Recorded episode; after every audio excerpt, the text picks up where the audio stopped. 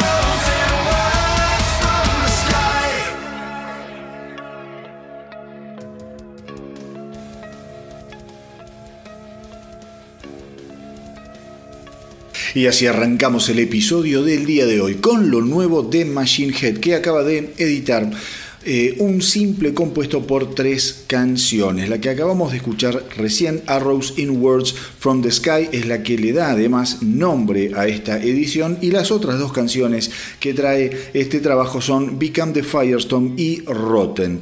Estas canciones, les cuento, eh, la banda las escribió, las compuso, las grabó durante todo lo que fue la etapa de la pandemia, la más brava, la de mayor encierro y además eh, Rob Flynn, el, eh, líder de Machine Head, al componerlas, también tuvo que atravesar eh, por la muerte de su madre, con lo que le da un contexto a estas canciones muy pero muy fuerte y que según Flynn representan uno de los capítulos más oscuros de lo que es la historia de Machine Head.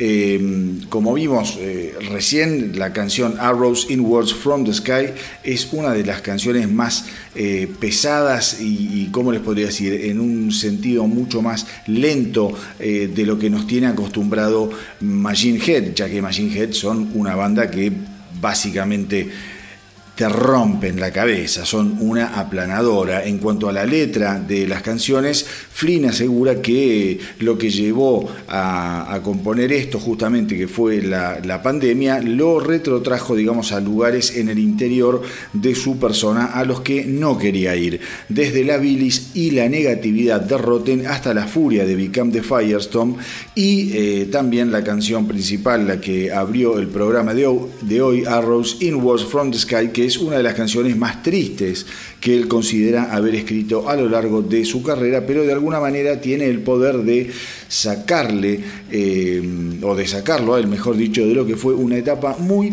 pero muy oscura. Dice, mi esperanza es eh, que al compartir estas oscuras experiencias pueda salvar a alguien, eh, digamos, de ese mismo lugar en el que yo estuve. Estas tres canciones representan a Machine Head mejor que cualquier cosa que pudiera intentar explicar. sigue eh, diciendo Flynn. La forma en que estas canciones crecieron y tomaron forma con el tiempo nos dice que nuestro futuro es más emocionante de lo que incluso nos gustaría admitir. Ser capaces de acorralar todo el caos, el dolor, la confusión y la esperanza en la música nunca me ha hecho sentir más vivo. Es de esperar que estas canciones hagan lo mismo por la gente eh, después de todo, ya que fueron escritas con ese objetivo. Digo, miren cómo la pandemia, y esto es un tema que ya lo vinimos charlando, que yo le fui comentando a medida que fui leyendo también entrevistas a muchos músicos, cómo la pandemia fue influyendo eh, a la obra. Yo creo que la obra de rock, de rock pesado, de hard rock, de pop, de todo lo que es el mundo de la música, cuando se la vea en perspectiva, toda la obra que fue compuesta y producida en el 2020 va a tener un tinte muy pero muy especial y seguramente distinto al de años anteriores y de años por venir. La pandemia, sin lugar a dudas, marcó absolutamente todo. Recordemos también que en noviembre Machine Head eh, había lanzado un nuevo simple, My Hands Are Empty, a través de Nuclear Blast. La canción marcó la primera colaboración musical entre Flynn y el guitarrista original eh, de Burn My Eyes, Logan Mother, que tiene tan solo 24 años. My Hands Are Empty fue solo uno de una línea de simples que va a ir lanzando Machine Head. Ya lanzó eh, Do or Die, que lo escuchamos acá más o menos por octubre del 2019, lo mismo que Circle the Drain, un tema que lo escuchamos en febrero del 2020 y que fue realmente demoledor.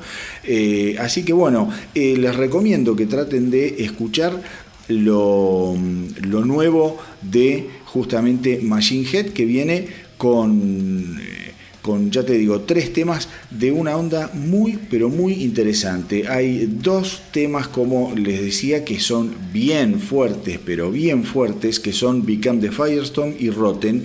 Y bueno, el que acabamos de escuchar, que es una onda más lenta y más reflexiva, eh, Arrows Inwards from the Sky una banda que siempre resulta eh, interesante y que en julio pasado Machine Head, recordemos, canceló también eh, fechas de su gira eh, 2020 que habían sido reprogramadas. La banda por ahora no está con eh, idea de salir a la ruta, las eh, fechas que tenía, eh, como les dije recién, programadas para el año pandémico, el 2020, y que fueron reprogramadas en un primer momento para el 2021, ahora también fueron canceladas y en este momento estamos viendo para cuándo viene eh, lo nuevo, o no lo nuevo, la gira de Machine Head en el futuro. En otro orden de cosas le comento que el cantante de Rat, Stephen Percy, estuvo hablando esta semana un poco sobre un libro que está escribiendo, también sobre su carrera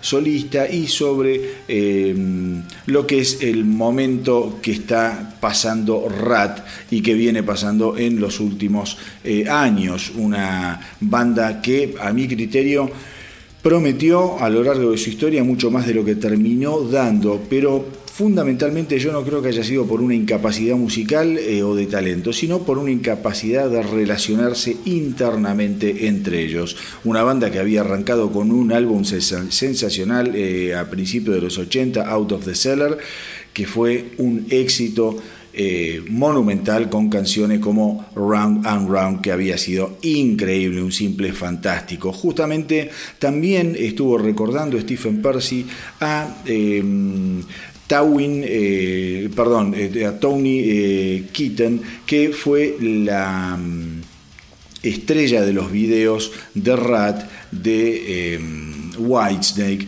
en fin, también estuvo en tapas de discos de Rat y que falleciera hace unas semanas. Eh, digamos, ¿En qué anda Stephen Percy? Stephen Percy lo último que grabó fue el álbum View to a Thrill del año 2018 y eh, él tiene un coequiper compositivo que se llama Eric Ferentinos. Con Eric Ferentinos viene grabando desde hace tiempo, viene eh, componiendo desde hace tiempo. Los discos solistas no me disgustan, son discos que tienen un sonido muy onda rat eh, muy ochentosos, con esos, eh, esas canciones bien divertidas, bien al frente, con coros memorables. Es un artista, Stephen Percy, que yo creo está bastante menospreciado. Habría que pegarle una buena revisada a su discografía solista, porque es bastante más eh, interesante que muchas de las cosas que grabó Rat, se los aseguro. Pero bueno, les contaba que durante estos últimos dos años estuvieron componiendo Percy y Ferentinos ¿Y qué sucede? A medida que se fue retrasando la edición de lo que iba a ser su,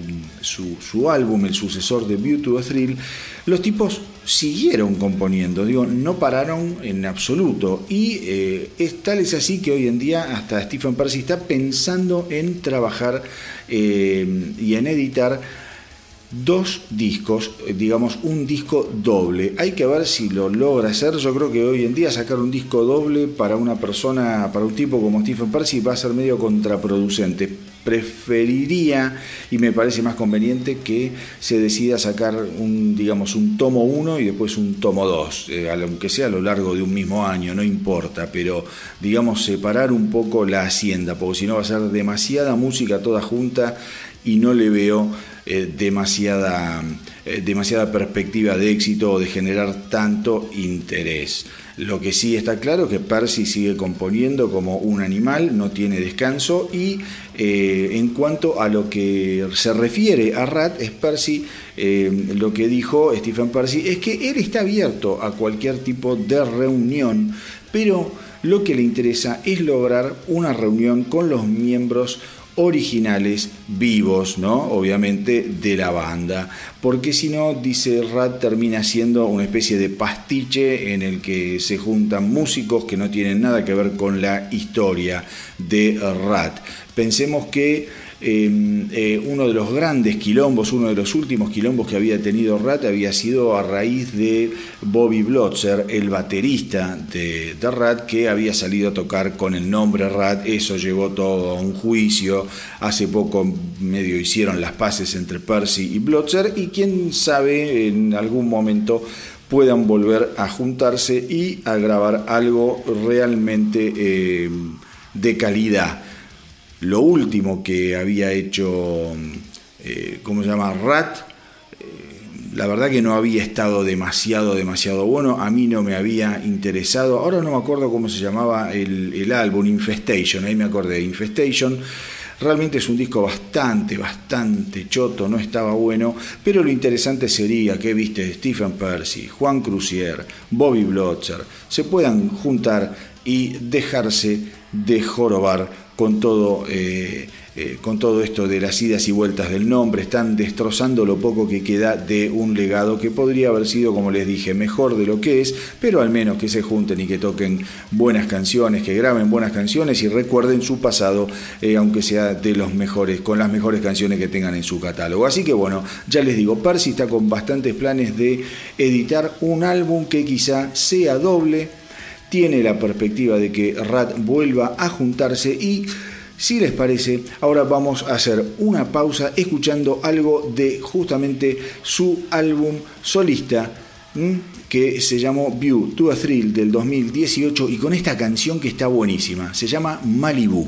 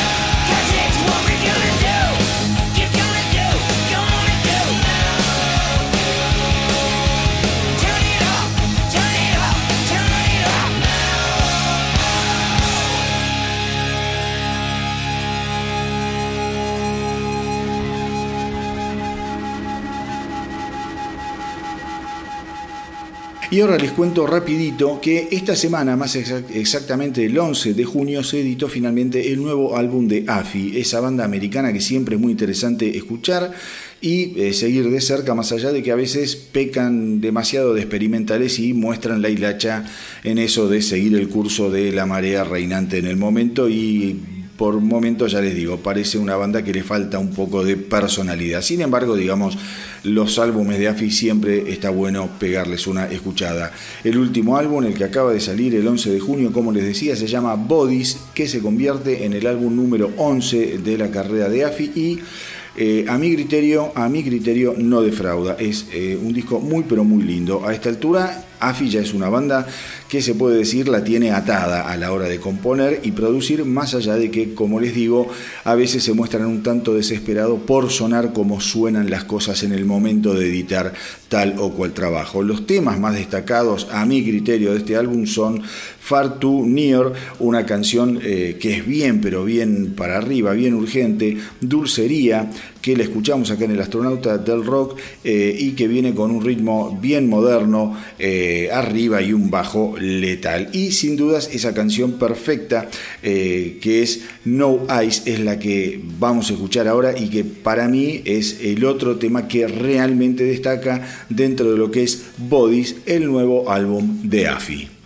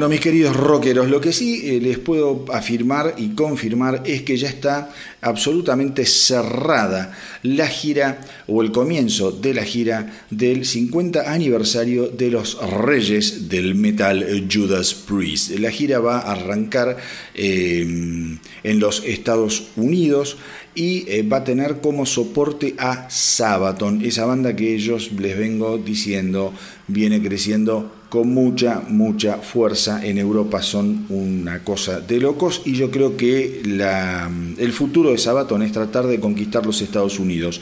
A mi criterio le va a costar un huevo y la mitad de otro, porque es una banda muy, muy de estilo europeo. Pero está bien que vayan poniendo el pie cada vez más fuerte en los Estados Unidos, porque vos nunca sabés por dónde va a saltar la perdiz. Eh, ¿Qué les digo?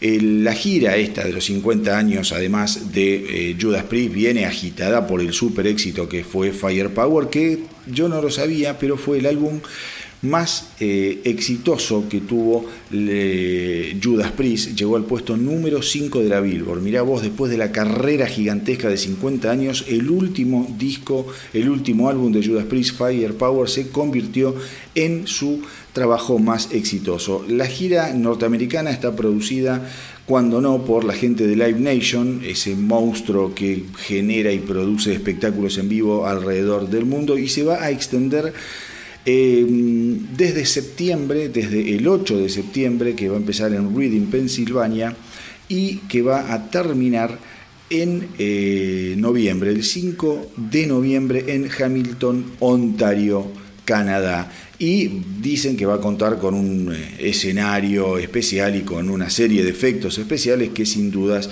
va a mejorar muchísimo lo que es la experiencia de ver ayudas en vivo. Aquellos que estén escuchando el podcast fuera de lo que es la Argentina, yo sé que hay mucha gente que esté escuchando el podcast en los Estados Unidos últimamente, les cuento que a partir del 11 de junio ya salieron las eh, entradas eh, a la venta a través de Ticketmaster, así que aquellos que tengan ganas de ir a ver a Judas Priest junto a Sabaton festejando los 50 años de la carrera gloriosa de Judas Priest, saben que pueden ya meterse en Ticketmaster y conseguir sus entradas. El cantante Rob Halford aseguró que He defendido la fe del heavy metal durante 50 años y Priest está de vuelta. Por su lado, Glenn Tipton, me encantan estas declaraciones. Glenn Tipton, pobrecito, dijo, es hora de ponerse el cuero y las tachas y encender la máquina de Priest, celebrando nuestros 50 años de heavy metal. Y el bajista, el bajista Ian Hill, dijo, después del horrible año de restricciones que todos hemos tenido que soportar, qué mejor lugar para liberarnos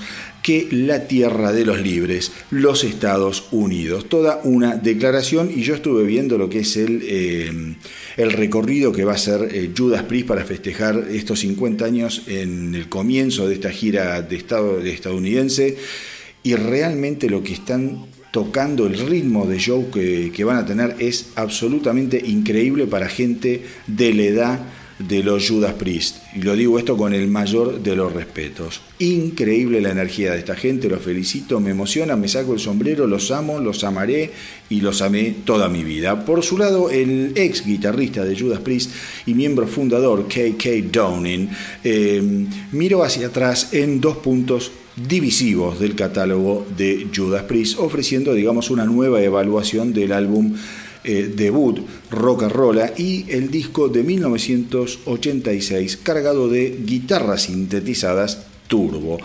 A ver, el tiempo tiene una forma de alterar las percepciones, ya sea para bien o para mal, y eh, digo, el tiempo cura viejas heridas, eso está más que claro. En este caso, una de esas heridas tiene que ver con la decisión de Priest de usar guitarras eh, sintetizadas en el álbum Turbo de 1986 que muchos consideraron eh, algo medio errático en ese momento y como una especie de herejía a la integridad y pureza del heavy metal de la banda. En cuanto a la percepción del debut de Judas Rock eh, siempre se sintió como un disco que es medio una anomalía en la carrera dentro del catálogo de Judas Priest, porque bueno, todavía era una banda que se estaba haciendo, estaba buscando su dirección, estaba buscando su rumbo, su esencia, su forma de madurar. Todavía era una banda muy pero muy jovencita y que estaban haciendo lo que podían en un estudio como podían con las canciones que tenían. Ahora, sin embargo, estos dos discos son una instantánea brillante del momento eh, en el que se grabó cada uno de esos discos, del tiempo, y que hoy sirven justamente para subrayar más que nada la evolución que todas las bandas tienen a lo largo de sus carreras. Por eso, KK Downing dijo, me encanta porque en realidad tengo la ventaja de saber cómo se tocaron y sonaron las canciones en vivo. Esto hablando de rock and roll. El tipo dice, si bien el disco rock and roll eh, suena hoy en, día, digamos, un poco flojito, medio hasta psicodélico, cuando las tocaban en vivo las canciones cobraban otra dirección. El disco, recordemos, es de 1974 y fue producido por Roger Bain, aquel que produjo los tres primeros álbumes de Black Sabbath, o sea que mal orientados no estaban, pero evidentemente no habían logrado capturar el, el sonido fuerte que después caracterizaría el heavy metal de Judas Priest.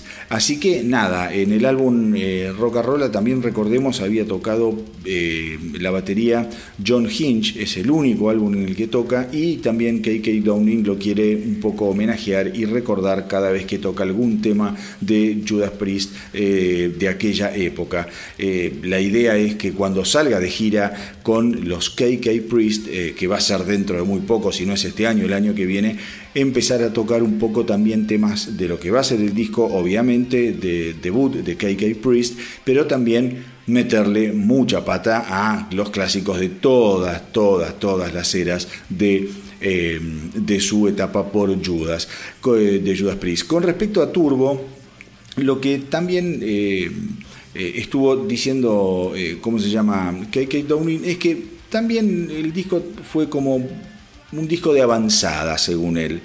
Según él, Turbo es, una, es un álbum que salió fuera de su tiempo. Fuera de su tiempo, dice que en realidad eh, cuando vos editas un disco es posible que algunos, algunos discos se hayan lanzado en el momento equivocado al que se eh, esperaba que pudieran salir con algún tipo de sonido en particular. Turbo es un disco que tiene un sonido muy pero muy particular.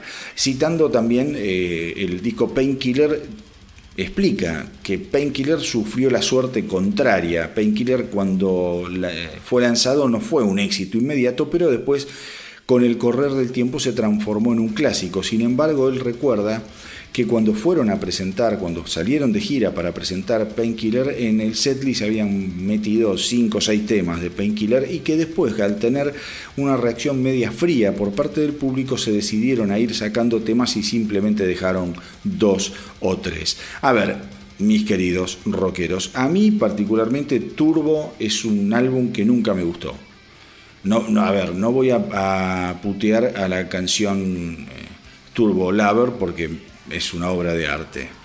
Pero yo creo que, y no me pasa, eh, el, el, raye no me pasa porque haya sido un disco que se usen guitarras sintetizadas, ni que tenga un sonido eh, medio modernoso y ochentoso, recargado y sobreproducido. No, eso no me jode para nada. Lo que me jode es que las canciones no me gustan.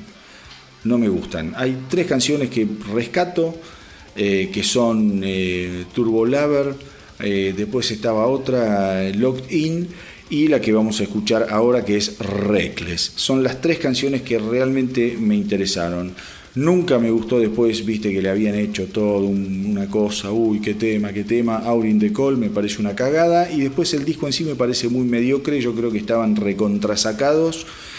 Eh, y bueno, es así, cuando vos estás, vivís quebrado, después te pasan estas cosas. La verdad yo creo que Judas venía, también Judas Priest venía como medio agotado, venía agotado después de una seguidilla de álbumes que había sido increíble, creo que quisieron dar un paso hacia otro lado y después tuvieron que recular, obviamente, porque este álbum, digan lo que digan, y después de las ediciones especiales de los 30 años y qué sé yo, el álbum sigue siendo una cagada, para mí, para mí lo digo. Así que bueno, no voy a poner Turbo Lover porque la conoce todo el mundo, así que vamos a ir con el tema que cierra el disco y que a mí también me gusta mucho, que se llama Reckless.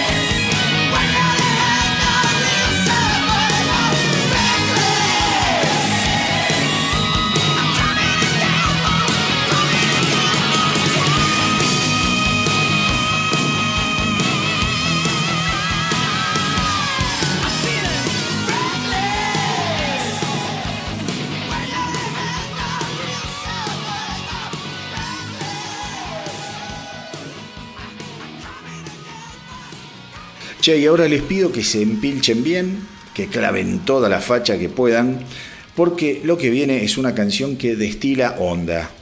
¿Mm? Es una de esas canciones que a mí me vuelan la cabeza y que festejo y que me dan ganas de salir a hacer cagadas de las grandes. Digo, eh, cosa que suele generarme esta banda eh, con cada canción que edita. Me encantan. Y fundamentalmente le quiero dedicar esta canción a un montón, a un montón de gente que conozco que putean al rock canadiense y que piensan que después de Rush y Neil Young, Canadá es algo así como una gran fosa de mierda rockera. Y saben que están absolutamente equivocados.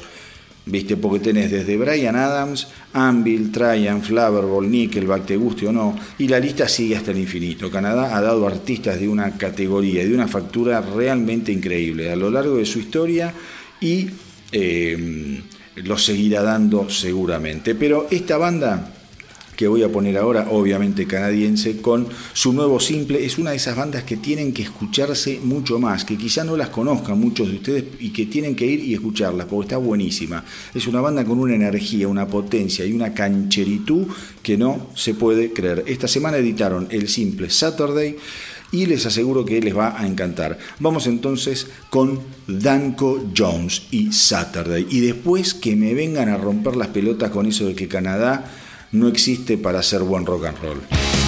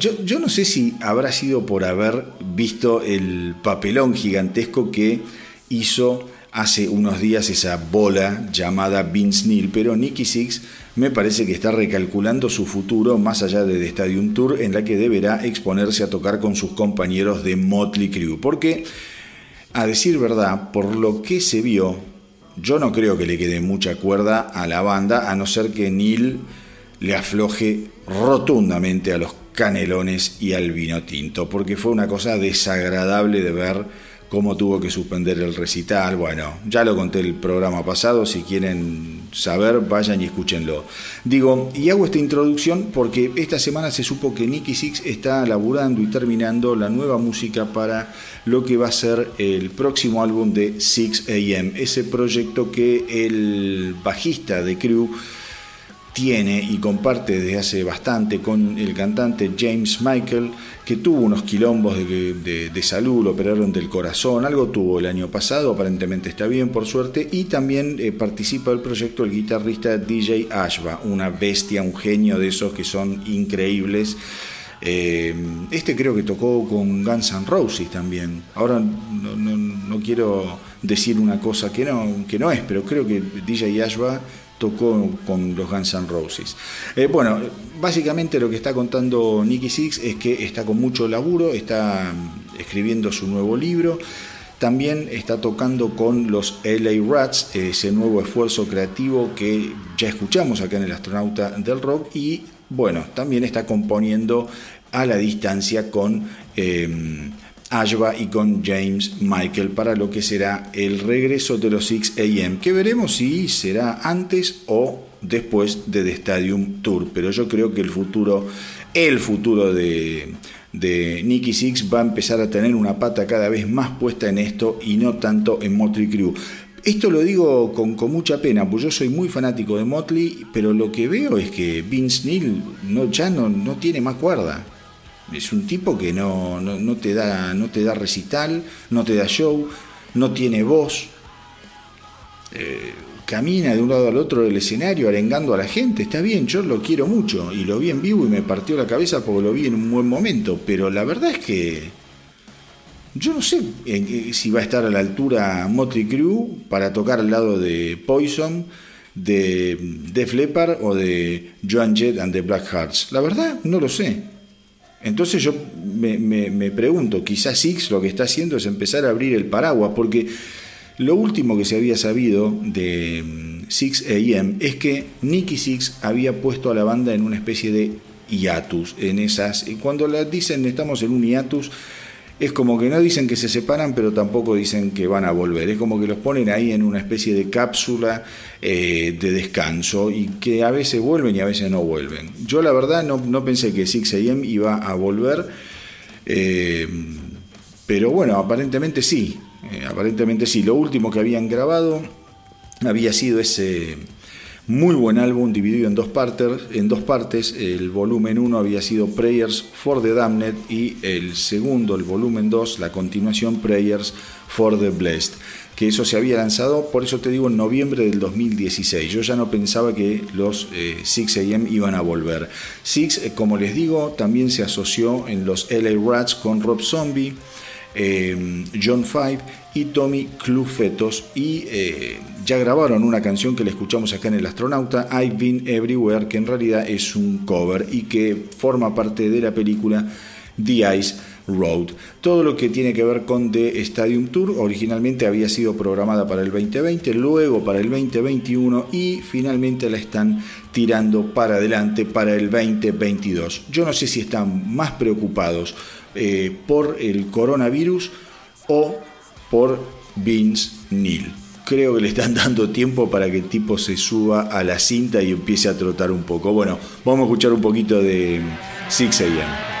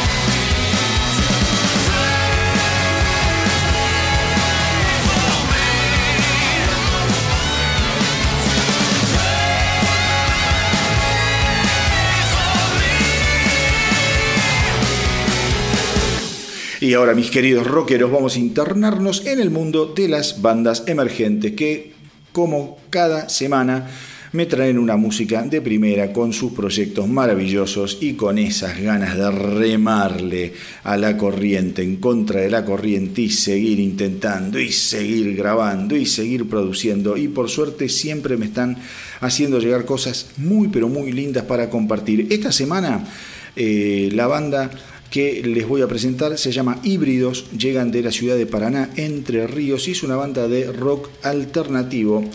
Eh, formados por Alejo Garay en voz y guitarra rítmica, Ciro Palacio en guitarra principal, Ariel Spixak, espero haberlo dicho bien, es medio difícil, hay S, Z y K en ese apellido. Ariel Spixak es el baterista, Stefano Tirano eh, Triano, perdón, en bajo y coros, y la banda está eh, prácticamente tocando o estuvo tocando en todos los escenarios locales posibles de la ciudad y en distintos formatos, ya sea tanto eléctrico, acústico, electroacústico, en fin, hacen lo que pueden y en donde pueden y eso está muy bien porque hay que mostrar la obra de todas las maneras posibles.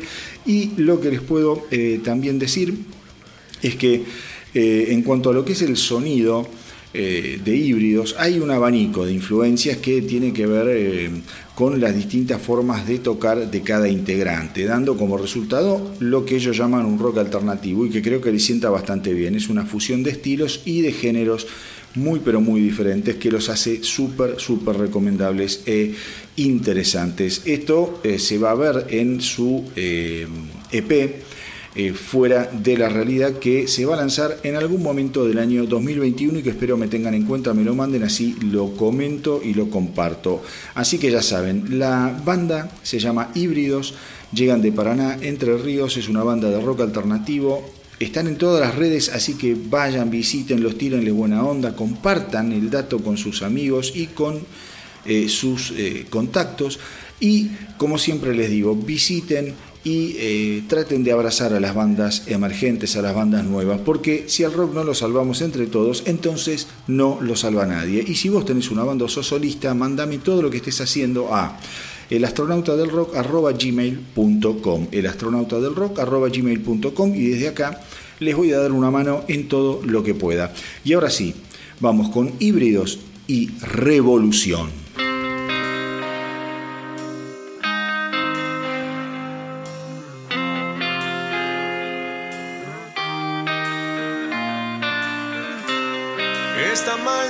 Condena, somos granos y arena nos prohíben amar en el inmenso mar. Los fríos días de invierno, antes que desate el infierno, la locura se incendia a la luz de la vela.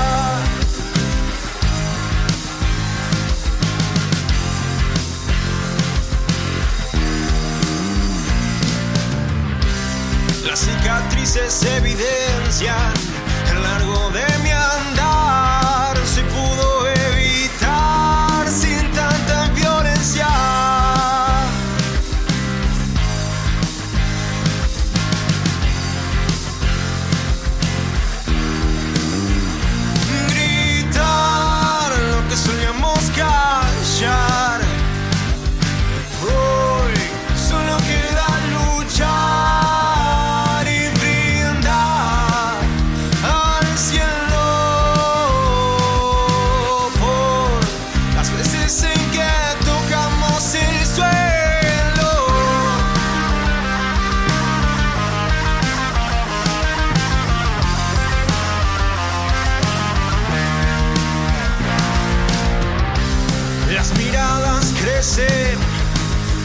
idiotas desvanecen, los golpes en la vida son del hombre y su avaricia, lágrimas caídas, las caricias merecidas, la sonrisa penetrante, la rutina es gritar lo que solíamos callar.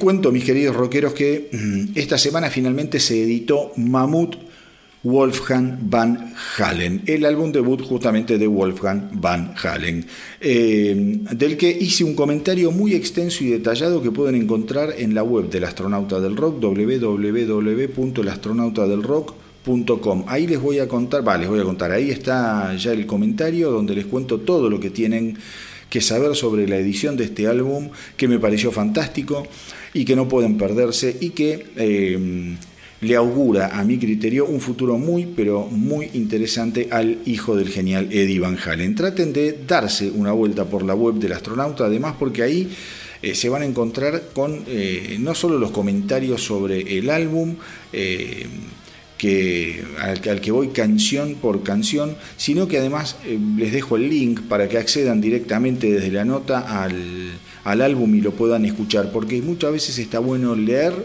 un comentario sobre un álbum o una historia sobre un álbum e ir escuchándolo. Se entienden a veces las cosas mejor. Así que ya saben, www.elastronautadelrock.com, ahí se encuentran con todo. Además hay muchísimas otras cosas, hay notas que eh, digamos, complementan lo que yo hago acá en el podcast y que complementan lo que yo también hago en eh, las redes sociales, ya sea en Facebook y en Instagram. Así que de esa forma van a tener una sobredosis de información rockera eh, para estar al tanto de todas las novedades del universo del rock. Y más allá del álbum, más allá del álbum que ya les digo, no lo voy a comentar acá porque lo tienen en la página del astronauta y me parece que es más piola que lo lean desde ahí. Les cuento que Wolfgang Van Halen estuvo hablando sobre cómo surgió la oportunidad de tocar el bajo eh, en la banda, reemplazando a Michael Anthony. Él sabe que mucha gente eh, lo puteó y que no le gustó la movida y que hubieran preferido verlo a Anthony haciéndose cargo de, digamos, haciéndose cargo de las cuatro cuerdas, pero lo cierto es que Anthony estaba tocando con Sammy Hagar, no venía bien eh, con su padre, con Eddie Van Halen, desde hacía muchos años. Había quilombos en cuanto a que le habían eh, sacado toda la participación por los derechos del nombre Van Halen, había eh, resignado los, los, los, derechos de, de, regalías y copyright. Digo, a, Anthony, a Michael Anthony, la verdad que Van Halen lo trató para la mierda. Así que bueno, no había mucha onda para que volvieran a tocar juntos. Más allá de eso, Wolfgang Van Halen dice que em, en aquella época su padre tenía grandes problemas de ansiedad causados básicamente por sus periodos de abstinencia y de lucha contra sus adicciones. Van Halen fue un tipo que toda su vida tuvo que pelear con distintas adicciones, desde el cigarrillo hasta la heroína, pasando por todo lo que hay en el medio. Dice también Wolfgang Van Halen que una de las cosas que calmaba mucho al padre y que lo hacía bajar un poco a la tierra era estar justamente con él, con su hijo. De alguna forma había una relación en la que Eddie Van Halen podía un poco rescatarse de toda su locura, su ansiedad y eh, sus adicciones, como les decía, al estar con su hijo. Digo que el hijo lo equilibraba y lo balanceaba. Entonces todo el entorno de, Van Halen estuvo de acuerdo eh, en que Wolfgang debería cubrir a Michael Anthony en el bajo para acompañar a eh, Eddie Van Halen para poder tener control un poco sobre lo que él estaba eh, atravesando y para poder, como les decía antes, equilibrarlo. lo que dice Wolfgang Van Halen básicamente es, no quise robarle el lugar a nadie y todo lo que me interesaba era poder contribuir a que mi padre continuara con vida.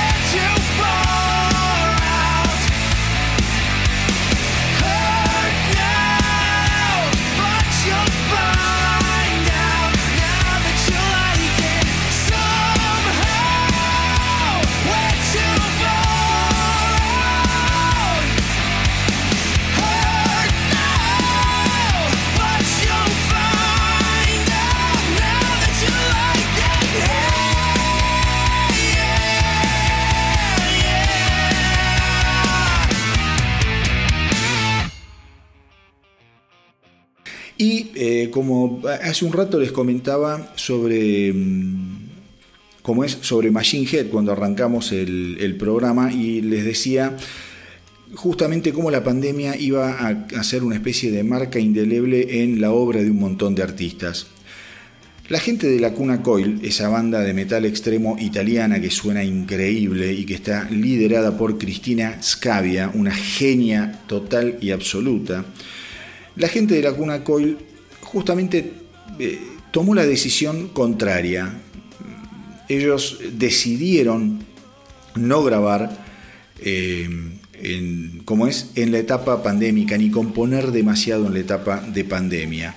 Según Escavia, durante la cuarentena eh, no querían forzar el hecho de que por el simple, la simple razón de estar encerrados en casa tenían que salir y ponerse a componer, porque siempre pensaron que escribir música tiene que ver con una natural inspiración y no por estar obligado a componer sobre un determinado hecho porque estás frente a ese hecho, frente a esa realidad. Si la inspiración llega, llega, pero tampoco se querían poner a componer porque estaban, eh, digamos, con la idea de que si componían en medio de la pandemia las canciones que iban a surgir, iban a ser unas canciones con un mensaje bastante desesperanzador y bastante eh, denso, que es lo que justamente le pasó a Rob Flynn con Machine Head. Dice, Scavia comenta, dice, todo lo que hacemos en una vida normal, eh, nos enriquece y nos da el aporte que podemos poner en nuestra música. Y también nos gusta escribir juntos, necesitamos entrar en modo de composición. Así que no nos gustó mucho el hecho de que tuviéramos que escribir por separado solo porque tenemos que sacar un disco, eh, porque está esta maldita cuarentena. Ahora estamos empezando a recopilar ideas porque nos sentimos un poco más felices. Y eso justamente tiene que ver con lo que les decía la pandemia se está acomodando, parece que la pandemia está quedando poco a poco atrás, así que aparentemente los Lacuna Coil van a sacar un nuevo álbum seguramente el año que viene porque ahora recién han comenzado a componer. Escavia también agregó, eh, dice, no queríamos nada relacionado con la negatividad de la pandemia, por eso usé mi tiempo para hacer algo completamente diferente, porque sé que lo que hice es completamente diferente de lo que suelo hacer y me hará comenzar de nuevo eh, al momento de componer con nueva pasión las nuevas canciones de lo que vendrá. Solo tenía eh, miedo de que si hubiera usado todo el tiempo libre para hacer música cuando realmente no quería, habría tenido una influencia negativa en mí y también en mi obra y quería demostrarme que eh, podía esperar a que la pasión dentro mío se renovara. Amo lo que hago para ganarme la vida y espero poder hacerlo hasta el día que me muera, dice Escavia. La Cuna Coil lanzará un nuevo álbum eh, en vivo que se llama Leap from the Apocalypse el 25 de junio a través de Century Media y el disco fue grabado en el evento eh, de transmisión en vivo de septiembre del 2020 que la banda, eh, en, el cual la banda tocó todo su eh, último álbum, un álbum tremendo que se llama Black Anima. En febrero, la Coil participó además de la iniciativa dominada El Último Concierto, el último concierto sería para destacar eh, el futuro muy pero muy incierto de los boliches de, música, de los locales de música. En ese momento, básicamente eso se hizo el 27 de, de febrero y participaron 130 artistas italianos, fue filmado eh, cada uno de esos artistas subiendo al escenario en distintos lugares y luego parados en el escenario en silencio como una forma de conmemorar lo que estaba sucediendo en el año 2020, donde un montón de espacios tuvieron que cerrar y donde el ruido del rock and roll había sido silenciado por el corona virus. Vamos ahora con eh, algo de eh, lo que va a ser el nuevo álbum en vivo de la Cuna Coil Live from the Apocalypse y vamos a escuchar justamente Apocalypse.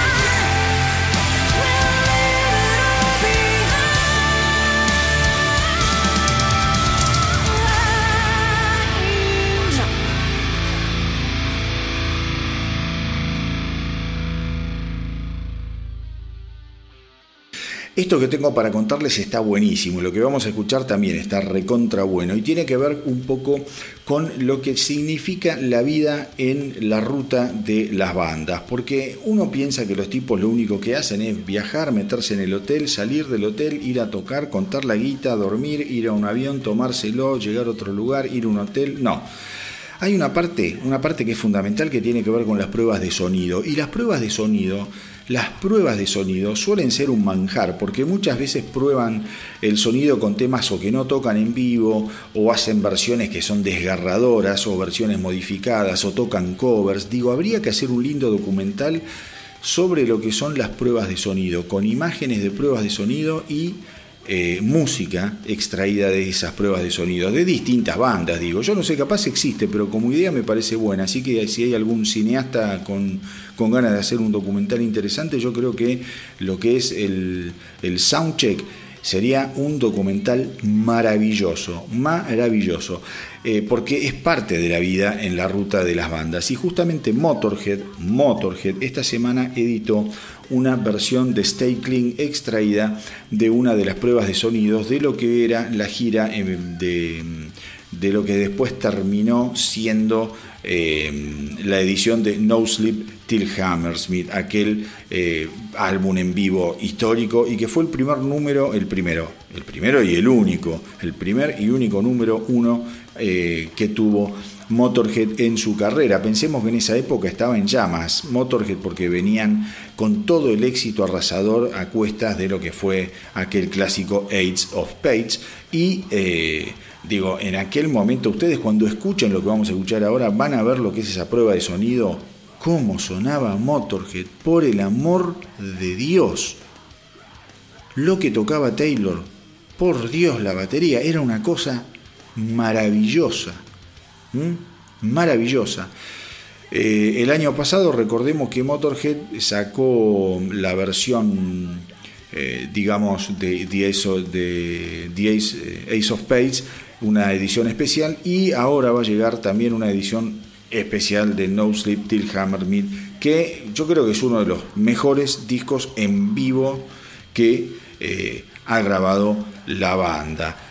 Para celebrar el 40 aniversario de la edición original, el 25 de junio se va a estar editando eh, No Sleep Till Hammersmith. Aquellos que no lo escucharon, traten de escucharlo, vayan ahora y escúchenlo ahora, no esperen a que salga la edición especial. Y después con la edición especial le escuchamos todos otra vez todo el disco y todo lo nuevo que va a haber porque viene con todo, viene en formato, va a venir en formato digital obviamente, va, se va a editar en CD, en triple LP, con libros, fotos, digo, va a ser una edición de aquellas y que creo que está buenísimo. Está buenísimo porque eh, se trata, ya le digo, del, disco en vivo fundamental, fundamental de, aquello, de aquel año 1981. Es un disco atronador y Lemmy mismo sabía que... Eh, eh, el disco se iba a convertir en un éxito, justamente porque ellos venían con el éxito de Ace of Spades y lo que Lemmy siempre eh,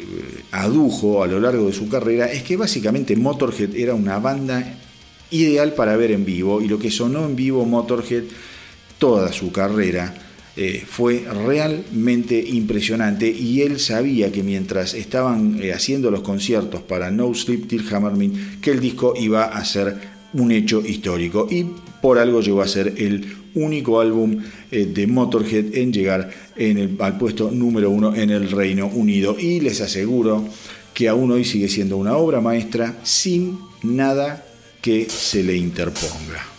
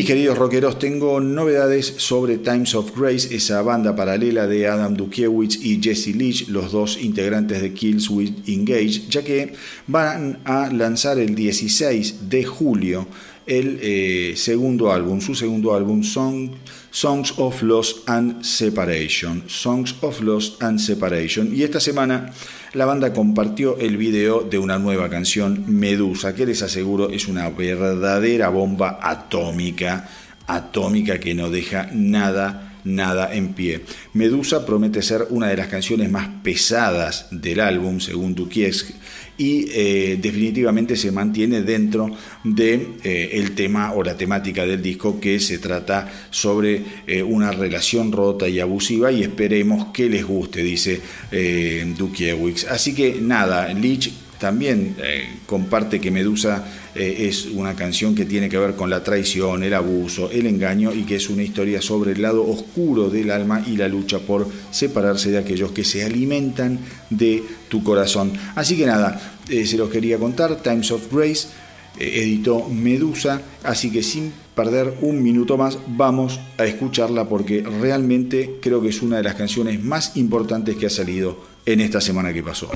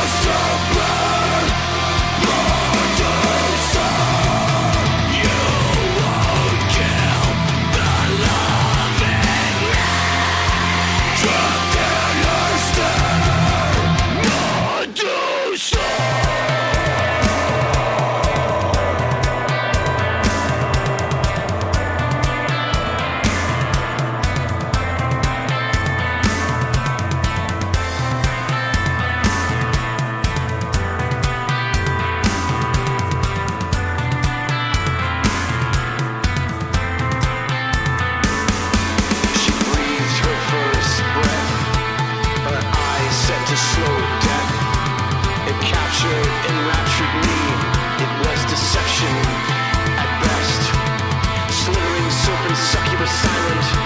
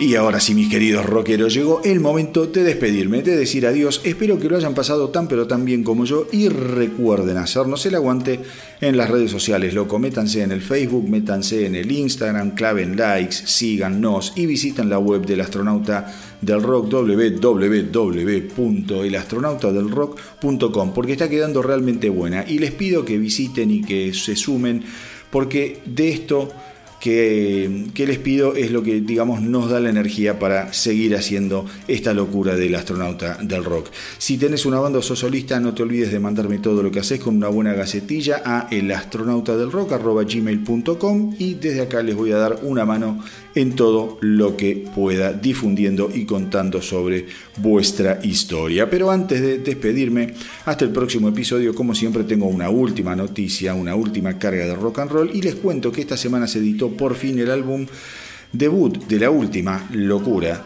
de Max Cavalera que se llama Go Ahead and Die. Acá en el Astronauta del Rock ya escuchamos los adelantos que se fueron conociendo, pero les aseguro que escuchar el álbum entero es imprescindible una potencia y una calidad que no les quiero ni contar. Es increíble. Traten de escucharlo, tómense un ratito. Es un disco fuerte, es un disco súper extremo. Y que esta semana justamente editaron como último simple el tema que le da nombre al disco y a la banda, Go Ahead and Die.